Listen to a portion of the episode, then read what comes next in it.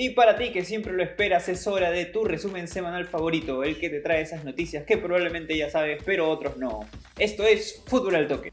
Para arrancar, como ya deben saber, el técnico chileno Mario Salas ya arribó a la capital. En estos momentos se encuentra en cuarentena y está esperando los resultados de su prueba COVID. Se ha paseado por todos los medios declarando con mucho optimismo y espera poner a los blanqueazules en los primeros puestos de la tabla, dándole así la vuelta a la situación actual que enfrenta. No debería darle vuelta, ¿no? Con esa plantilla que tiene, que supuestamente está armada para liberar. Comiso es nuevamente técnico de la U y tomará las riendas del cuadro crema para todo lo que resta del año. Esto es algo polémico porque en teoría él era caro y por por eso se contrató a Gregorio, pero ahora que hay problemas económicos traemos a Comiso que es más barato que Gregorio y encima pone una cláusula de rescisión carísima para que no lo voten.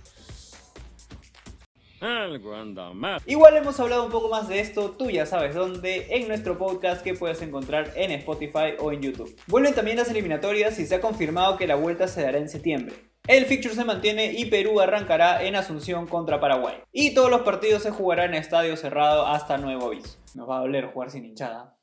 Y la cerecita del pastel de la semana la trajo la Federación Peruana de Fútbol. La federación ya entregó a los clubes las declaraciones juradas que deben firmar para el reinicio del campeonato. Hay dos puntos polémicos que no le han gustado mucho a algunos clubes. Uno, que los clubes deben aceptar cualquier cambio que haga la federación en el manual de derechos comerciales y marketing. Y dos, que los perjuicios causados a terceros durante el campeonato, ya sea en materia de orden, seguridad y salud pública, serán responsabilidad exclusiva de los clubes. Ni Pilato se lavó las manos tan rápido como la federación. Nuestro queridísimo Poco Yo-Yo Tung ya se recuperó de su lesión y le dieron el alta para volver a los ejercicios de pretemporada del Cruz Azul. Ojalá Yotun no se lesione más porque es vital para la selección más aún que ya regresan las clasificatorias. Nuevamente el hillado Claudio Pizarro la pasa mal con el Bremen y está ya prácticamente descendido. Tiene que ganar sí o sí su siguiente partido y esperar que el Düsseldorf no sume para aunque sea lograr el repechaje. Esto sería triste en la carrera de Pizarro ya que se retiraría con un descenso. Y se confirmaron las fechas de...